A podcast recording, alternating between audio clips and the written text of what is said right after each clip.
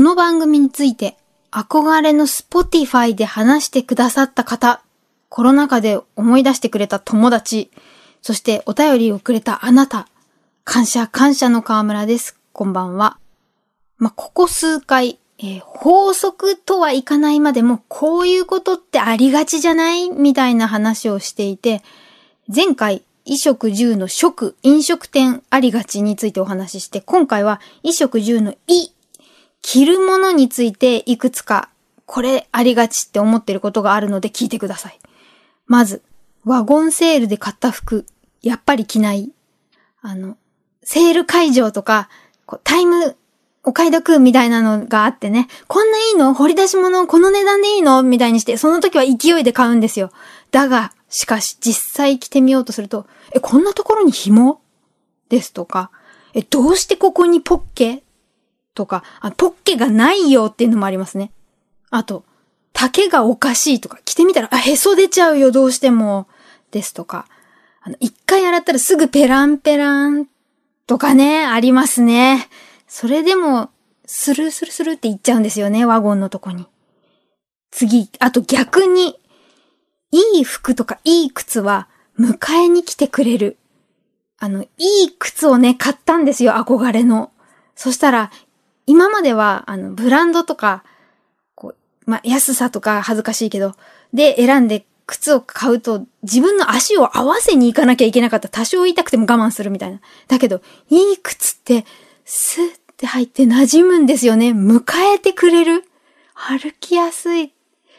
目から、いや足から鱗でした。いい服、いい靴は合わせてくれるんだなっていう。あと、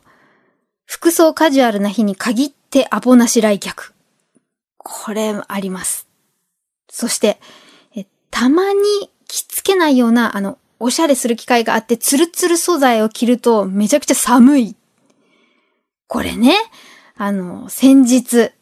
サラリーマン河村、たまに外に、外で働く時があって、イベント会場に行ったらそこが室内土足現金だったんですね。で、2、3時間、あの、靴を脱いでいなきゃいけない。その床が薄いストッキングだと寒い。こりゃどうすっかなと思って。で、あの、5分ぐらい、ちょっと時間があったんですね。近所にファミマあったと思って、わーって行って、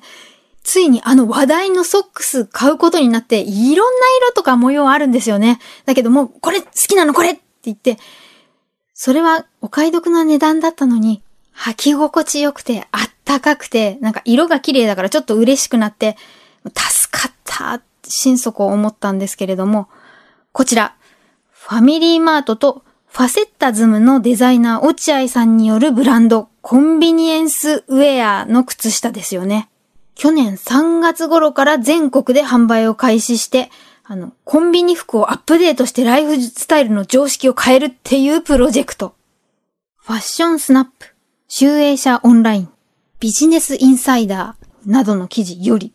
さっき言ったファセッタズムっていうブランドは、2020年にパリコレデビューも果たしたブランドで、例えばジャージ素材を使った服でも、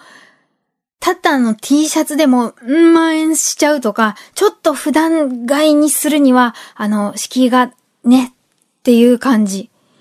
で、その落合さんは、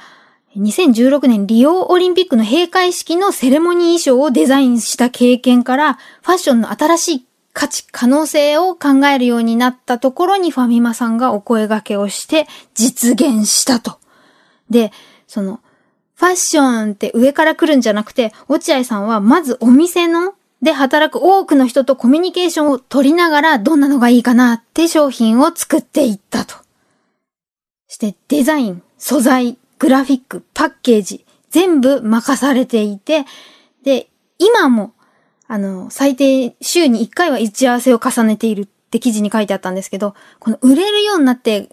企画が動き出してからも綿密に打ち合わせするのってなかなかないんじゃないかなって思って、それがとてもいい感じなのではと。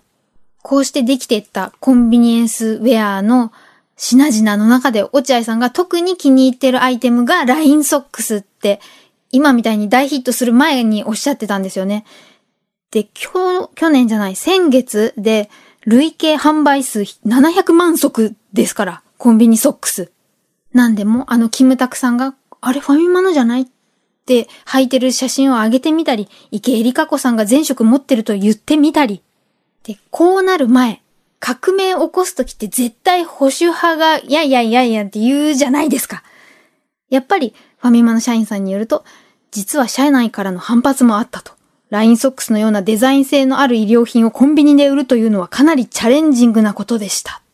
でも、関西で、あの、試しに売ってみたら SNS で火がついて、あの、ファミマのコーポレートカラー黄緑と青のラインソックスがまず話題になって、そこから他にもいろんな色あるってカラーソックスに人気が飛び火したと。